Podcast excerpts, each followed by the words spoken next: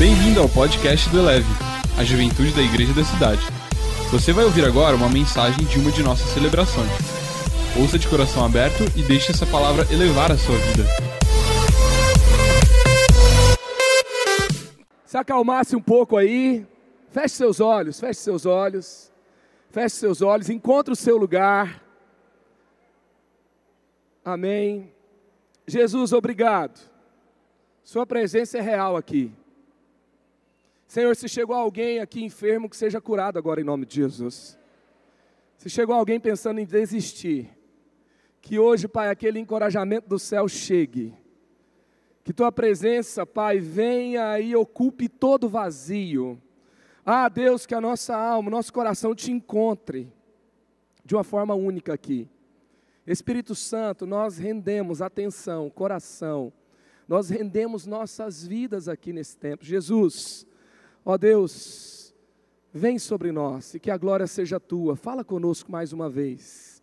Fala conosco, Senhor. Temos expectativa.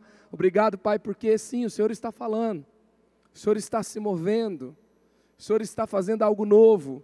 E fala agora, por meio da tua palavra, e que a glória seja tua, em nome de Jesus. Amém, amém, amém. Aleluia, aleluia, aleluia.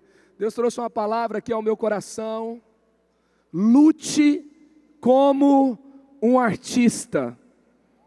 Lute como um artista. Eu quero ler com você Êxodo capítulo 31, verso 1 em diante, 1 a 5, que diz assim: Disse então o Senhor a Moisés: Eu escolhi Bezalel, filho de Uri, filho de Ur, da tribo de Judá e o enchi do Espírito de Deus, dando-lhe destreza, habilidade e plena capacidade artística para desenhar e executar trabalhos em ouro, prata, bronze, para talhar e esculpir pedras, para entalhar madeira e executar todo tipo de obra artesanal. Êxodo capítulo 31 fala de um chamado para um artesão ou um artista. E esse homem de Deus foi chamado no meio do acampamento do povo de Deus no deserto para fazer arte. O deserto era um lugar de necessidade, o deserto era um lugar onde o povo queria caminhar para conquistar a nova terra, eles, eles tinham inimigos pelo caminho, eles não tinham casas fixas para morar, eles habitavam em tendas, mas Deus manda uma visão sobre um templo. Esse templo tinha cor, tinha arte, tinha escultura, tinha beleza, não era algo de qualquer jeito. E Deus fala: Moisés, você não vai executar a minha visão, o que você viu lá no monte, a visão que eu tenho para uma nação, sobre uma nação que se reúne em torno da presença de Deus, porque a presença de Deus era representada pelo tabernáculo, e ali então todo o povo de Israel acampava ao redor do tabernáculo, e esse tabernáculo precisou de um artista para que ele ficasse do jeito que Deus tinha dado a visão para Moisés, e Deus fala para Moisés: você não vai conseguir fazer essa visão acontecer, executá-la sem criatividade, sem arte, sem pessoas que criam e geram o que? Beleza, que inspira por meio de detalhes. Isso parece inusitado, gente, porque se você estivesse no deserto, você ia querer comida boa, você ia querer ar-condicionado, aqui também a gente quer. Você ia querer, sabe, é, uma casa confortável, você ia querer uma muralha para se proteger dos seus inimigos, talvez, ou alguma arma para proteger-se dos seus inimigos, porque não seria possível fazer uma muralha, você ia querer alguma coisa de infraestrutura, mas Deus dá ali Bezalel. E tem um significado muito importante. Primeira coisa, a primeira vez que aparece na Bíblia a expressão, e eu enchi alguém do, do meu espírito, Deus falando, alguém foi cheio do espírito de Deus, a primeira vez que acontece é em Êxodo 31. É a primeira menção. A primeira vez que Deus quis deixar claro que alguém foi cheio do seu espírito foi em Êxodo capítulo 31 para um artista que aparece apenas uma vez em Êxodo 31, depois ele aparece em 35, que é uma repetição daquilo que aconteceu em Êxodo 31. E esse nome não é esquecido, e essa pessoa está aqui cheia do Espírito de Deus para fazer algo único. Deixa eu te dizer uma coisa: se no meio do deserto, Deus dá um artista para trabalhar com ouro, para trabalhar com cor, para trabalhar com madeira, para fazer escultura, para fazer arte, para revelar beleza. Deus estava dando uma mensagem muito clara para o povo de Deus: o meu povo não será preocupado, ocupado ou lutará apenas por sobrevivência. O meu povo será um povo que irá além da sobrevivência. Deixa eu te falar uma coisa: você não nasceu para sobreviver, você nasceu para reinar com Cristo. Você não nasceu para manutenção, você não nasceu para mais do mesmo, você nasceu para algo maior, e você não pode apenas ficar preocupado com aquilo que é apenas sobrevivência. Enquanto você se ocupa em apenas sobreviver, você não cria nada de novo, você está ocupado em se defender. Você está ocupado com um ataque de fora, você está ocupado com aquilo que chega de repente na sua vida. E é interessante que Deus deu a alguém que deu estética, que deu forma, que deu beleza para uma visão. Se nós queremos influenciar ou construir para além desse momento, nós temos que pensar o que e é, como nós vamos comunicar a principal mensagem que é capaz de transformar o mundo.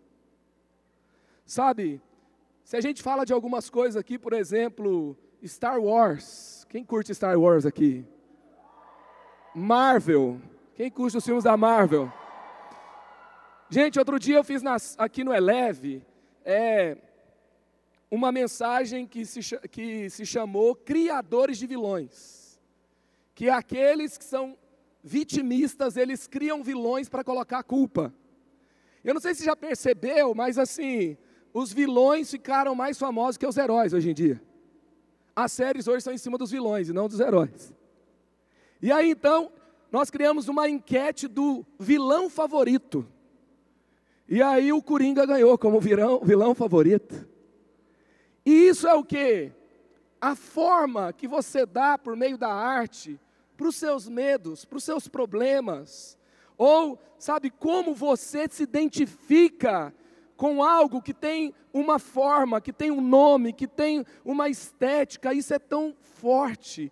Isso gera cultura. Eu gosto de lembrar do que Platão falou. Platão disse: Me dá a música de uma nação e eu não me importarei com as suas leis. Deixa eu te falar, as leis não são suficientes para regulamentar comportamentos, no sentido de gerar em você uma atitude de perdão, gerar em você uma atitude de amor, gerar em você uma atitude de honra ao próximo. Isso apenas regulamenta, mas a cultura, a arte é capaz de se usar da forma certa. Não é, não é por acaso que Deus escolheu um artista, porque Ele quer discipular uma nação, e aquilo que fala ao coração, aquilo que toma forma, aquilo que é forte para você, é capaz de gerar algo que você vai de alguma forma se amoldar, você vai construir ali comportamento, a sua vida terá um impacto muito grande do que a arte produz. E é interessante que também Bezalel significa escondido debaixo da mão de Deus. Deus não está levantando pessoas que estão desesperadas para aparecer. Essa conferência está cheia de gente que quer revelar a glória de Deus para o mundo. E é tão interessante que Bezalel, gente, um artista, um criativo, ele quer mostrar o que ele é capaz de fazer para as pessoas. Ele quer aparecer, sim, de certa forma.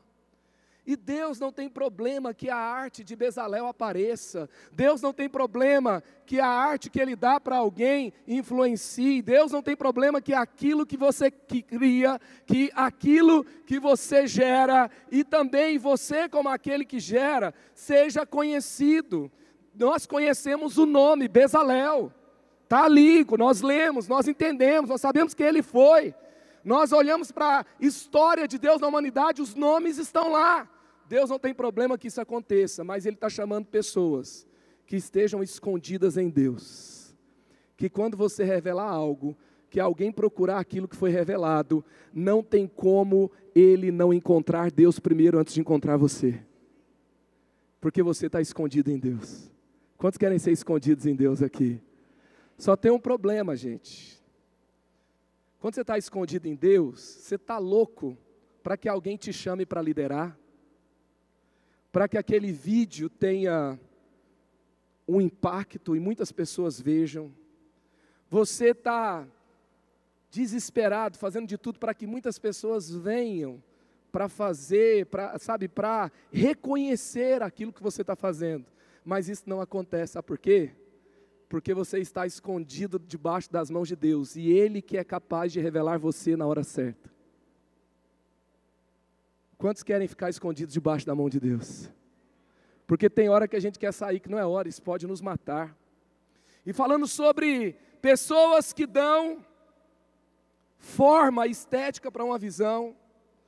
Eu gosto de lembrar aqui, por exemplo, de um livro que foi escrito.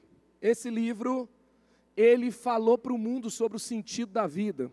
O livro do Rick Warren, Uma Vida com Propósito, é arte literária. É um artista das palavras que coloca as palavras nos lugares certos de forma que inspire as pessoas. Esse livro tem 2.300, cerca de 2.300 versículos no meio da fala. E aí então, esse livro foi escrito ali é, na década de 2000 e ele ficou 90 semanas seguidas como mais vendido na, ali na, na lista dos best-sellers do New York Times. E um homem de Deus escreveu então esse livro que já vendeu mais de 50 milhões de cópias. E aí, gente, eu já fui lá é, no Amazonas, em casa de palafita, e ali eu ouvi sobre pessoas tá? Quando eu estava fazendo a campanha, coordenando a campanha de 40 dias de propósito aqui no Ministério Propósito, quando eu vim para a igreja da cidade, que faziam essa campanha e eles não sabiam ler e eles vinham para ouvir outras pessoas falar, para que então todos os dias eles fossem alimentados com essa mensagem, com essa palavra, com esse livro que tinha ali a revelação da palavra de Deus, e eles eram transformados, pessoas assim, e pessoas como Michael Phelps, o maior medalhista olímpico, que falam: olha, eu não tirei a minha vida, porque eu me encontrei com o sentido da vida em Jesus por meio desse livro. É quando uma mensagem ganha uma forma e percorre o mundo. E esse autor ficou conhecido, ele chegou aí na Oprah. Você, você conhece o TED Talks? Você ouviu falar? Ele foi lá no TED Talks falar sobre o sentido da vida. Ele se tornou uma das 100 maiores personalidades mais influentes dos Estados Unidos. Deus está levantando pessoas que, por meio de palavras, de imagens, de sons, por meio da tecnologia, por meio de ideias brilhantes, por meio de, sabe, aquilo que Deus vai dar de uma forma habilidosa, vão tornar a mensagem ali de, em algum ambiente, vai ter uma forma atraente, poderosa que vai impactar o mundo. Você está ouvindo aqui o que eu estou falando? E eu queria que você agora, eu falei aqui de é, um livro que foi escrito na década de 2000. Recentemente, um filme chamado A Jornada, de 2022, ele foi lançado, direção de João Castelo. João Castelo. Ele tem 17 anos de idade, do Rio de Janeiro, ganhou um prêmio em Toronto, melhor filme estrangeiro do Festival de Toronto. Também foi em, no Festival de Cannes. Ele também foi o jovem cineasta de Cannes, do Cannes World Film Festival, e foi finalista em diversas premiações. Um adolescente cristão que dirigiu um filme com a mensagem cristã que já foi premiado em dois países do mundo. Assista o trailer do filme, por favor.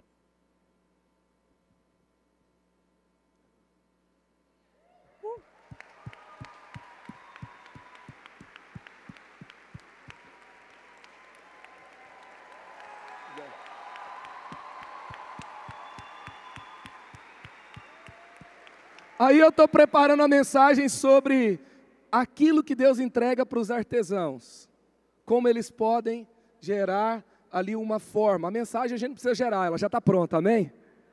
É só a forma que nós vamos dar para ela, que vão, que vai impactar o mundo, que vai levar Jesus para diversos lugares. Eu recebo a notícia sobre o João, o filme dele, a Kelly Sanches, aqui da igreja, que também é, tem uma amizade com a família dele, falou para nós e falou: ele está aqui, ele está aqui em São José. Será que ele não poderia ir na conferência? Eu falei: claro. E a gente falou: não, a gente tem que falar um pouco mais sobre isso. Então, mais do que promover o que o João fez, eu queria que hoje também você recebesse essa inspiração de que Deus quer levantar pessoas no nosso tempo para comunicar a mensagem dele de uma forma criativa e poderosa. Amém? João, fala para a gente, o que, que você pensou assim, sobre o que, que o filme fala e o que, que a gente vai encontrar no filme. Então, esse filme. Não sei se está saindo aqui. Então, esse filme é o seguinte: ele é a história entre dois amigos. E, como foi falado aqui, é um filme cristão. E eu sempre assim quis fazer algo diferente, um filme de aventura, alguma coisa que eu pudesse assim é, levar o público para assistir algo diferente, sair um pouco do que a gente vê no dia a dia e poder assistir algo é, que não é o que a gente vê sempre. Então esse filme é uma jornada entre dois amigos é, num universo onde Deus ele já é real.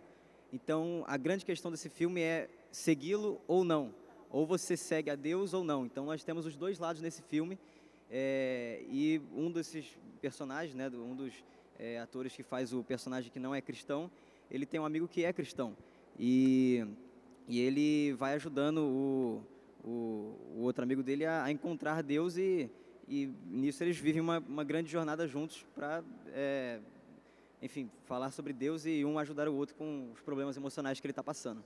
Então, e como que foi? E, e como que foi um filme que tem uma mensagem como essa? Você se inscrever nos festivais e começar a receber esses resultados, essas premiações e a forma que ele tem sido recebido. Então, é, é, muito bom, assim, muito gratificante, muito gratificante, porque é um filme que ele é cristão e ele está participando de festivais grandes no mundo inteiro que não são cristãos. Então, a gente tem é, festivais como de Toronto, como de Cannes, premiando um filme que não é cristão, e isso quebra muitas barreiras, e eu espero que, se Deus continuar abençoando, eu consiga é, trazer isso cada vez mais para o mundo, né, com novos filmes e novas ideias, e que a gente possa ser isso.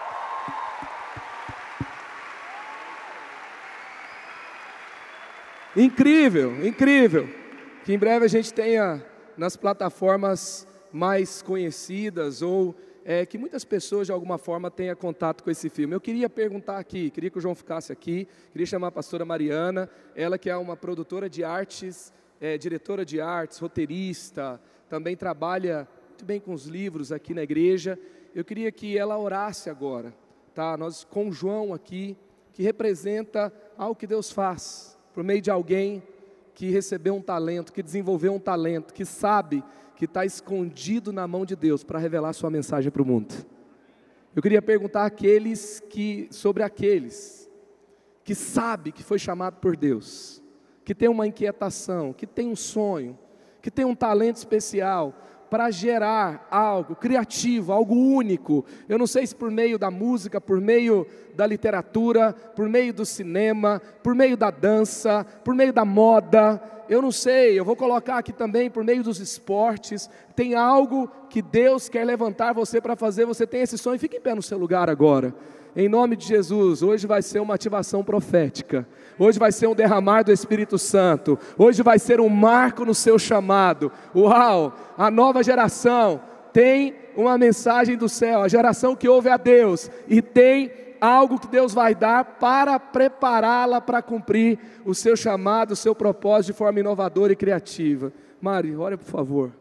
Sim, Deus, nós cremos que há um alinhamento do céu hoje. Ah, ó Deus, algo que o Senhor separou para esse tempo agora.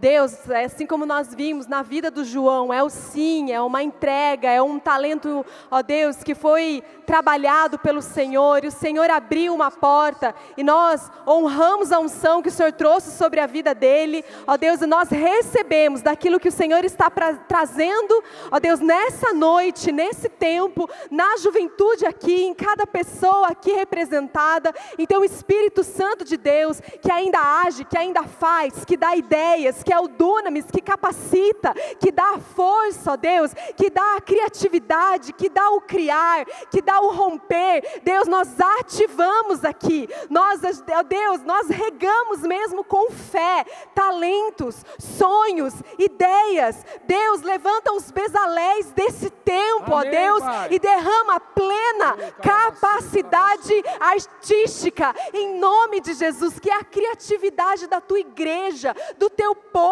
Deus, seja algo extraordinário Amém, nessa pai. terra, no Brasil. Nós geramos aqui ó Deus, pela fé, os próximos filmes, os próximos livros, os próximos musicais, Aleluia. os melhores fotógrafos, os melhores esportistas. É uma explosão de cores, uma explosão de sensações nas telas, ó Deus, nas telas de celular, nas telas de cinema, nas telas de pintura. Aleluia. Vem, Senhor, trazer algo novo para esse tempo, para este momento, Pai. Abre portas, traz o recurso, traz os mentores, traz os investidores, ativa as ideias e Deus que nós possamos ver nessa próxima geração aqueles que refletem a beleza do céu. Nós recebemos pela fé, ó Deus, e cremos assim, em nome de Jesus. Amém. Amém. Aleluia.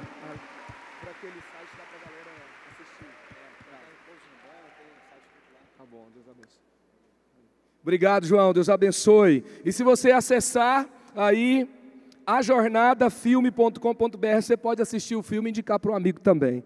Eu quero ler aqui Zacarias capítulo 1, 18 a 21, que diz assim: Depois eu olhei para o alto e vi quatro chifres, então perguntei ao anjo que falava comigo: O que é isso? Ele me respondeu: São chifres que dispersaram Judá, Israel e Jerusalém. Depois o Senhor mostrou-me quatro artesãos. Eu perguntei o que eles vêm fazer. Ele respondeu: ali estão os chifres que dispersaram Judá, ao ponto de ninguém conseguir sequer levantar a cabeça. Mas os artesãos vieram aterrorizar e quebrar esses chifres das nações que se levantaram contra o povo de Judá para dispersá-lo. Aqui você tem Zacarias. Nós recebemos hoje uma mensagem sobre Zacarias. Ele tem uma visão de uma guerra contra o povo de Deus. Quatro chifres, chifres significa um grande poder. Quatro direções significa é, vindo de todas as direções, norte, sul, leste, oeste. Tem gente que fala que vem dos quatro cantos da terra, né? O pentecostal gosta dessa expressão.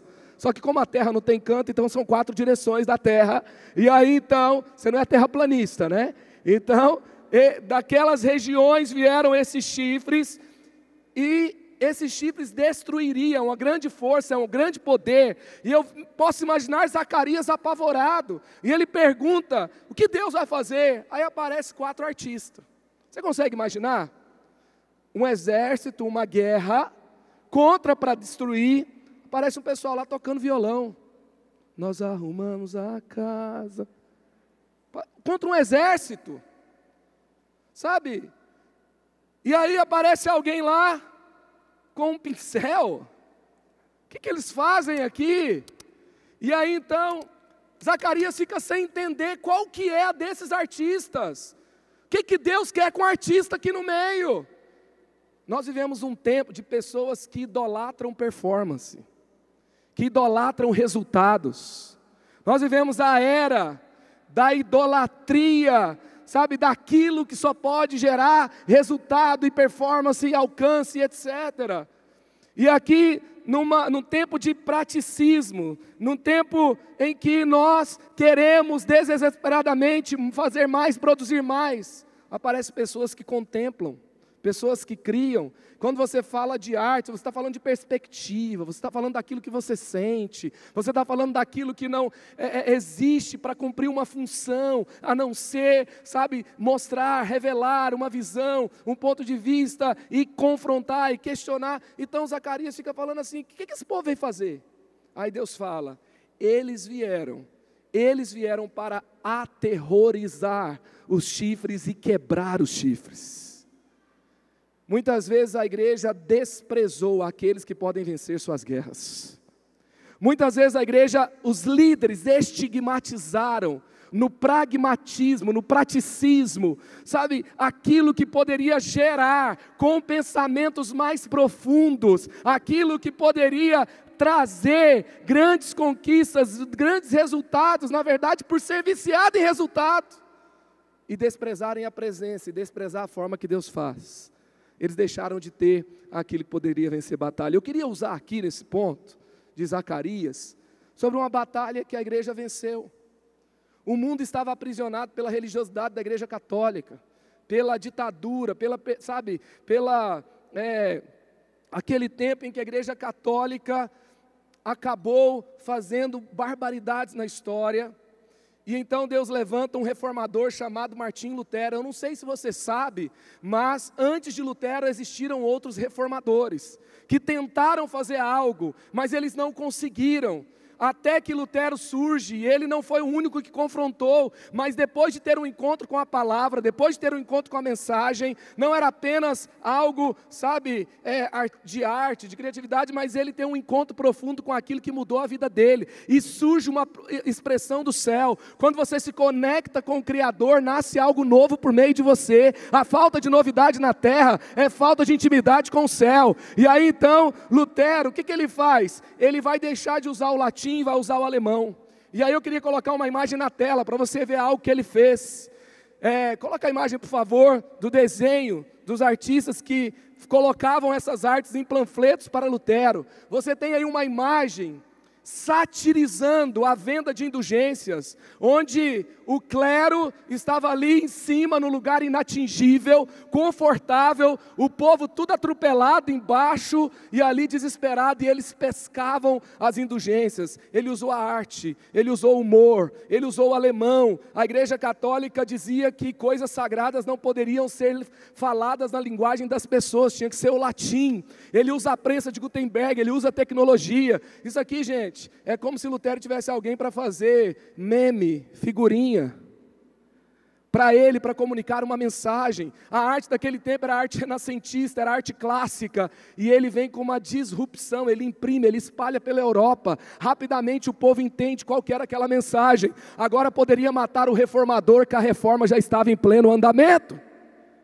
Alguém que venceu, alguém que reformou, alguém que levou avivamento, alguém que liderou, sabe, usado por Deus para liderar o mover de Deus na história. E ele foi extremamente sábio, criativo, para fazer com que a mensagem chegasse em diversos lugares. Tem muitas pessoas aqui que têm tido encontros poderosos com Deus.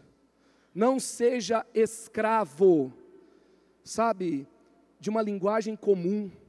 Não seja escravo do pragmatismo, não seja escravo da performance. Ouça o que Deus está te falando e receba sabedoria do céu para expressar o que Deus te deu de uma forma que o mundo ainda não conhece. E eu queria falar de um outro artesão que nós conhecemos na Bíblia, Marcos capítulo 6, verso 3. Mas não é esse o carpinteiro, filho de Maria, irmão de Tiago, José, Judas e Simão? Não estão conosco suas irmãs e ficavam escandalizados por causa dele. Nós temos alguém na Bíblia que é chamado de carpinteiro, você sabe de quem eu estou falando?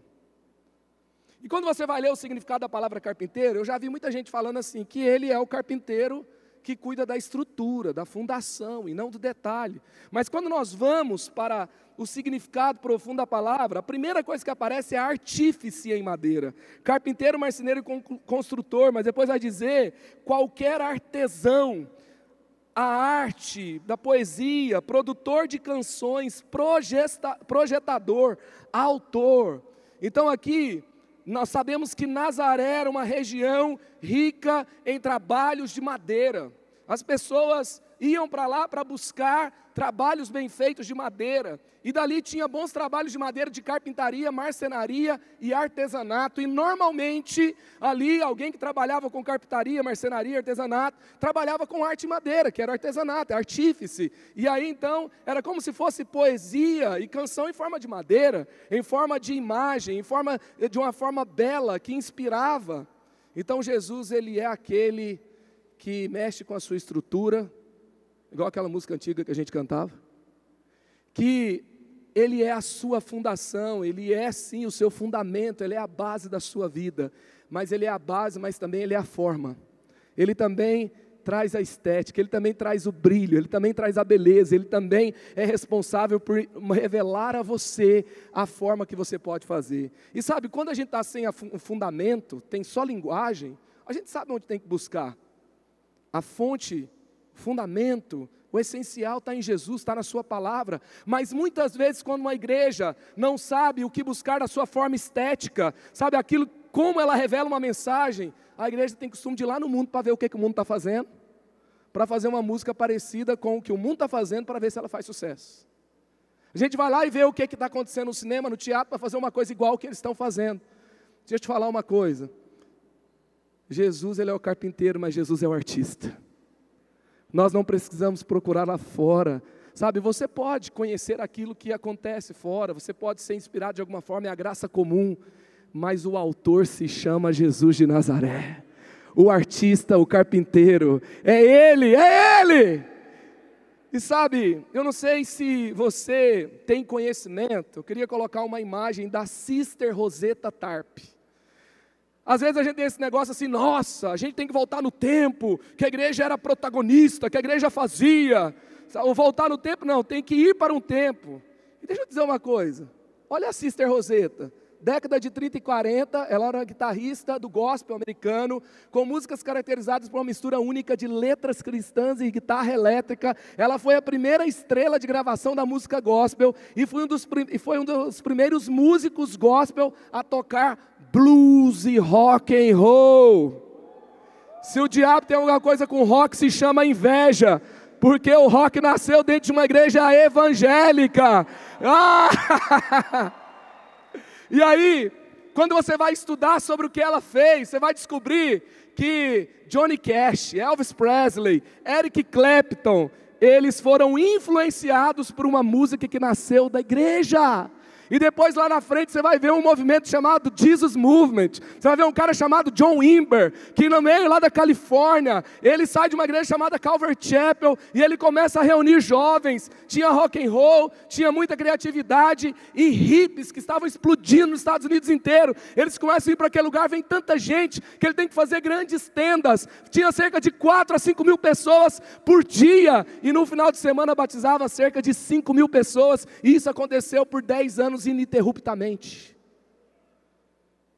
Quando você vai estudar a vida do Rick Warren, escreveu aquele livro, ele fala que ele teve um chamado para se entregar para o Evangelho e pregar a palavra num movimento do Jesus Cop, do Jesus Cop, do Jesus Movement, onde tinha ali essa expressão artística. O Mike Brodou, que estava aqui, foi alcançado por esse movimento e tem impactado o mundo também. Ei, deixa eu te dizer uma coisa: a igreja não tem que voltar pro, tem os olhos para o mundo para saber onde tem criatividade, não.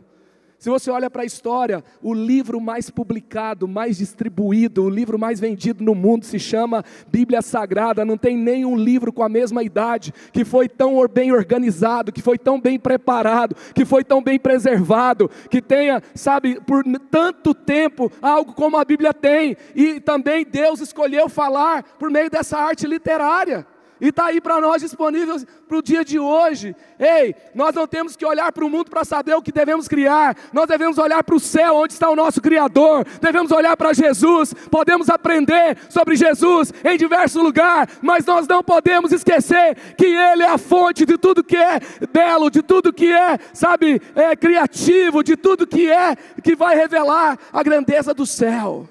Que Deus derrame mais dele sobre nós hoje que você saia daqui mais perto do Criador. Eu tenho ficado inconformado, porque o mundo sabe que existe algo a mais, existe algo que não é natural naquilo que revela beleza de uma forma diferente. Quando você olha para a história, as palavras que eram usadas para celebrar uma música boa, uma ópera, um teatro, um espetáculo, davam ali crédito a algum Deus, como bravo, como uau, esse, isso vem de lá. E aí então, sabe que as origens dessas palavras vêm daí, essas expressões de maravilhamento. E deixa eu te dizer uma coisa: o mundo está buscando, aonde eu vou para encontrar isso que transcende, isso que é poderoso. Você está nessa terra para mostrar ao mundo o endereço do Criador. Você está nessa terra para mostrar onde Ele está, o que Ele pode fazer. Então eu queria caminhar com você aqui. Por que, que nós temos que lutar como artista? Primeiro, porque eles são sensíveis em um mundo de indiferença.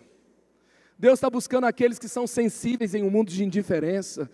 Os artistas do céu, os que lutam como artista nos dias de hoje, eles não podem nem supervalorizar suas emoções e nem menosprezá-las.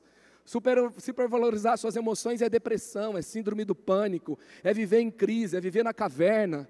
Mas também neutralizar e menosprezar é uma vida fria, é uma vida sem graça, é uma vida sem algo mais. E Deus, Ele não fez com que você fosse sensível do nada. Alguém que, sabe, tem uma criatividade diferenciada, normalmente é alguém que sente profundamente. Se você tirar a sensibilidade do artista, ele para de criar.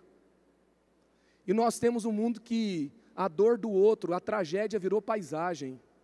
Nunca um filho do Criador vai ver tragédia e isso vai virar paisagem. Você vai sentir e você vai gerar, você vai transformar por meio daquilo que Deus traz, daquilo que você sente. Então não despreze nem superestime. Também, segunda coisa, por que, que nós temos que lutar como artistas? Porque eles desenvolvem habilidades e talento. Nós vemos sobre Bezalel, deu destreza, habilidade, plena capacidade artística. Deixa eu te dizer uma coisa, isso aqui não foi Matrix não, tá?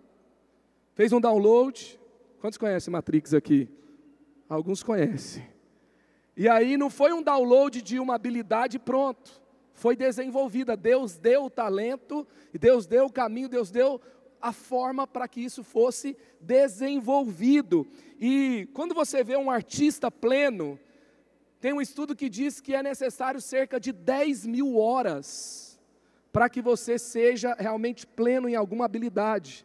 10 mil horas de piano, 10 mil horas de pintura, 10 mil horas treina, treinando um instrumento, isso leva você a ser pleno, a ser melhor, a ser lapidado, a ter destreza. E nós vivemos num mundo que a gente quer tudo muito rápido. Ter um talento não faz alguém, de alguém um artista. Ter um dom não faz de você um profeta que Deus vai usar poderosamente. Ter um talento não faz de você um empreendedor de sucesso. Ter um dom não faz você pronto para ser um avivalista. Você precisa se preparar. Nós temos às vezes aquele, aquele, nós nos apaixonamos pelo chamado, pela revelação de Deus, mas a gente não se apaixona pelo processo, né? Pelo preparo, pelo estudo, por desenvolver uma habilidade nós temos que ter hoje um comprometimento com a preparação no nível do sonho e da visão que Deus nos deu. Uma geração que está cheia de sonhos e cheia de visão, mas não está comprometida com o preparo, vai ser apenas uma geração cheia de ilusão. É tempo de você se preparar. Qual é o lugar que Deus te chamou? Qual é o lugar que Deus quer te usar? Como Deus quer te usar? Que você transforme a sua visão. O que Deus falou com você, Deus está falando com você esses dias. Se prepare como nunca. Sabe, se desenvolva como nunca. Você que se levantou dizendo, Eu quero ser usado por Deus. Eu quero te perguntar aonde você vai desenvolver as suas 10 mil horas. Você tem que começar de algum lugar. Você não começa no palco. No esporte você não começa na faixa preta. Você começa da faixa branca, levando, apanhando. Resumindo, apanhando que você tenha um comprometimento do tamanho do sonho que você tem. Então é tempo de você desenvolver seu talento para gerar transformação e não frustração. Porque essa geração de um grande sonho, sem comprometimento, será uma geração frustrada. Em nome de Jesus, você não vai ser uma geração frustrada. Se você tem, por exemplo, um zelo, um valor com a pregação, tem a parte que só Deus faz, mas tem uma parte que você pode melhorar, e bastante. Não é verdade? Terceiro, por que, que nós lutamos como artista? Porque os artistas criam no caos. Eles criam no caos. Deus nos fala que Deus, que nós vamos ter uma vida sem problemas, sem limitação, sem dor, sem frustração, sem caos. Mas o caos nunca vai vencer aquele que é cheio da presença de Deus.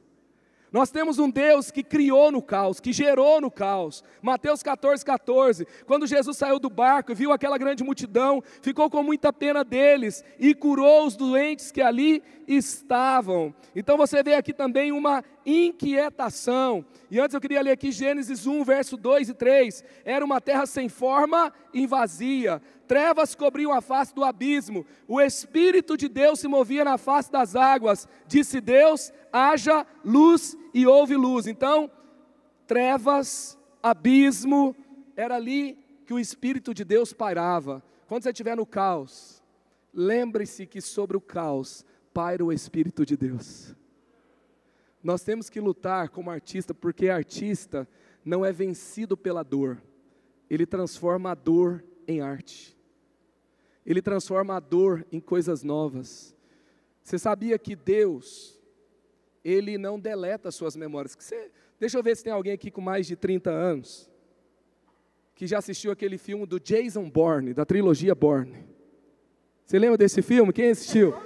Tem uma galera aí. Você sabe que o Matt Damon naquele filme, ele era o ator mais bem pago de Hollywood, só uma curiosidade. Aí chamaram ele para fazer o Homem de Ferro na Marvel.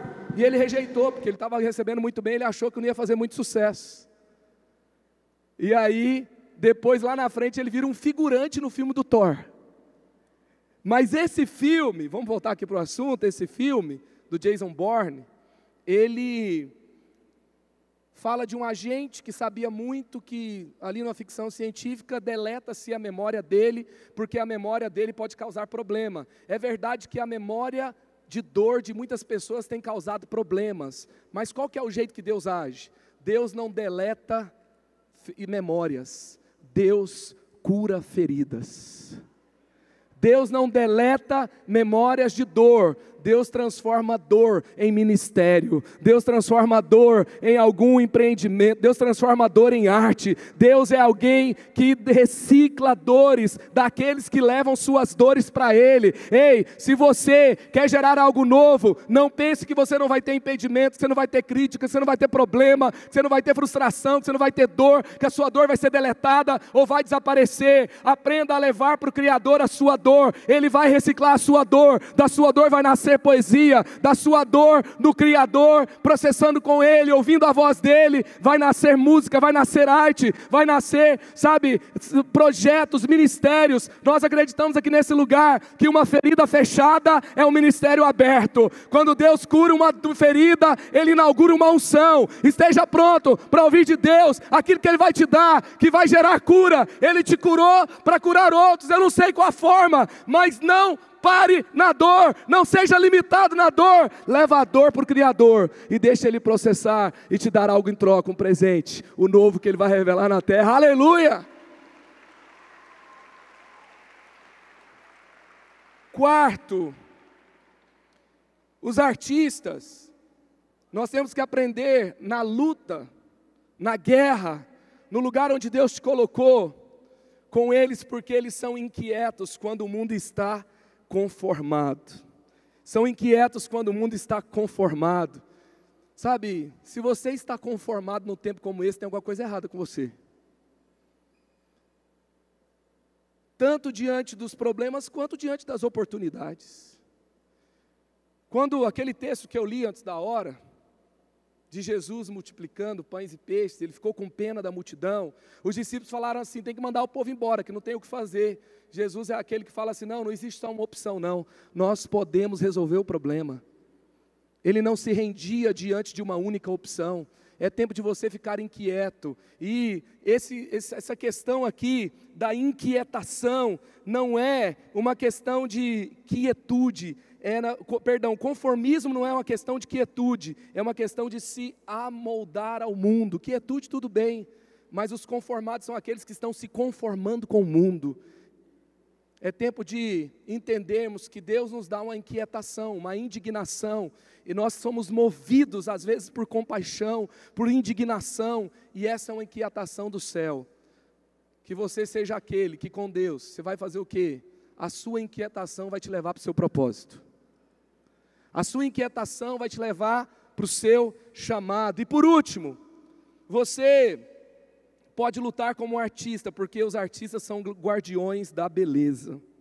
E beleza é relativo, esteticamente falando. Mas filosoficamente, ao longo da história, teve algumas coisas que sempre foram consideradas belas, como redenção, como honra, como perdão, como, sabe, alguém que faz algo de bom, a bondade sempre foi considerada bela. A igreja tem que zelar pela beleza, porque ela é guardiã da beleza para o mundo, porque a excelência de caráter que ao longo da história sempre inspirou, sempre esteve, sabe aonde? No Evangelho, na palavra do céu. Então nós não fazemos nada de qualquer jeito, porque nós carregamos uma mensagem para o mundo que revela a beleza do céu. E você não é um sobrevivente, você é alguém que crê naquilo que Deus te chamou para fazer. Eu queria que você ficasse em pé no seu lugar. Crê no chamado que Deus te deu. Crê, sabe, que a mensagem do céu é a mensagem mais poderosa, mais rica, mais grandiosa que o mundo pode receber. E eu louvo a Deus por essa noite também ser a noite do morada. Eu tenho recebido aqui nessa igreja, gente, alemães, europeus, americanos. E Brunão, todos eles que chegam aqui, eles olham para nós e falam assim: cante uma música brasileira, cante uma música da adoração da igreja no Brasil, porque quando eu ouço essa música, eu sinto algo diferente. Deus não chamou a igreja brasileira só, sabe, gente, uma música que está tocando o mundo, a gente pode cantar, a gente não é radical, mas a gente não pode deixar de cantar as músicas que Deus quer dar para cada igreja local. A gente não pode deixar de cantar as músicas que Deus está dando para a nossa nação. É tempo de olharmos para o Criador, para não copiarmos o que o mundo está fazendo. Eu não sei qual que é o, o nome do que Deus vai te dar, mas eu vou chamar de canção. Mas Deus tem uma canção para te dar. Deus te deu uma voz. João Batista era a voz que clamava no deserto. Aqueles que preparam o caminho para o Criador são aqueles que têm uma autorização para ser voz de Deus em um mundo como nosso. Deus quer te dar canções. Traduz aí canção para aquilo que Deus quer te dar. Pode ser projetos, pode ser projetos de justiça social, pode ser algo que Deus você vai fazer no empreendedorismo.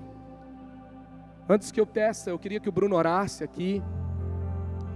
Eu queria mostrar também um projeto de tecnologia que tocou o mundo. Um projeto que quebrou os aplicativos de Bíblia que queriam ser pagos. Uma igreja que peitou, conseguiu investidores, milhões no projeto e falou: o mundo tem que ler a palavra de Deus e ela tem que ser gratuita. Um pastor em Oklahoma chamado Craig Rochelle, ele investe num projeto chamado Bíblia YouVersion. Quantos tem a Bíblia YouVersion instalada no seu celular? E por meio da tecnologia, já existe meio bilhão de pessoas com a Bíblia instalada nos seus aplicativos, em 2.400 versões, em 1.600 idiomas. Deus vai te dar projetos para que a palavra dele seja lida, seja ouvida, seja vista, seja conhecida nos lugares mais obscuros da terra. Deus está levantando artistas que vencem guerras. Por quê? Porque os artistas que vencem guerras são artistas que, que dão forma, que dão linguagem, que dão estética, que falam a alma com a mensagem mais poderosa que o mundo pode ouvir. Porque quando você às vezes entra numa guerra, pode ser por uma ofensa, pode ser por uma causa, mas quando é porque você ouviu a voz de Deus, você não está na guerra, porque Deus está acima da guerra, então Ele te coloca com Ele acima da guerra. Ei, aleluia. E eu queria que agora, nessa ativação final, se você crê que Deus quer te dar essa nova canção, se você crê no que Deus quer liberar sobre a sua vida, queria que você levantasse as suas mãos, eu queria que o Bruno orasse. Liberando do céu unção para criar o um novo com Deus.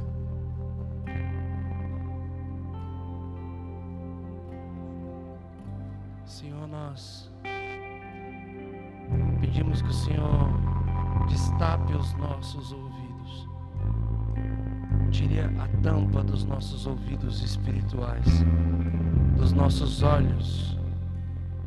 E assim como foi a resposta dos discípulos naquele dia, como nós ficaremos calados diante daquilo que nós temos visto e daquilo que nós temos ouvido? Então eu peço que o Senhor tire as escamas dos nossos olhos, tire as escamas dos nossos ouvidos, para que possamos ver e ouvir aquilo que o céu está movendo, aquilo que o céu está fazendo. Nós oramos e liberamos aqui nessa noite, Pai, livros, roteiros, desenhos, quadrinhos, séries liberamos filmes, liberamos canções, liberamos projetos, Pai. Aquilo que os olhos não viram, os ouvidos não ouviram e ainda não penetrou no coração, é aquilo que o Senhor tem preparado, Pai, e nós queremos estabelecer o Teu reino. Pai, que em nome de Jesus se levantem um exército aqui, Pai que vão lutar como artistas, aqueles que tiveram coragem de um dia ir para frente da batalha com a sua arte, eles tiveram coragem de ir para frente da guerra com seus instrumentos tangendo e uma nação inteira foi vitoriosa. Nós pedimos o som do céu sobre as nossas vidas. Pai, novas melodias, novos sons, novas cores. Pai, destrava em nós toda percepção, tudo aquilo que vai além daquilo que a gente pensa. Pai, que haja uma nova unção de despertar, de criatividade das nossas vidas, sonhos proféticos, textos saltando da Sua palavra e tomando formas criativas. Nós oramos pela letra por trás da letra, pela letra de fogo Satanás ele pode conhecer a Bíblia de trás para frente, frente para trás, mas ele não conhece a revelação. Ele não conhece a letra por trás da letra, a letra de fogo. Nós pedimos que caia sobre nós revelações das escrituras, que venha sobre nós e que essas revelações elas tomem formas, imagens, cores, sons, em nome de Jesus. Em nome de Jesus.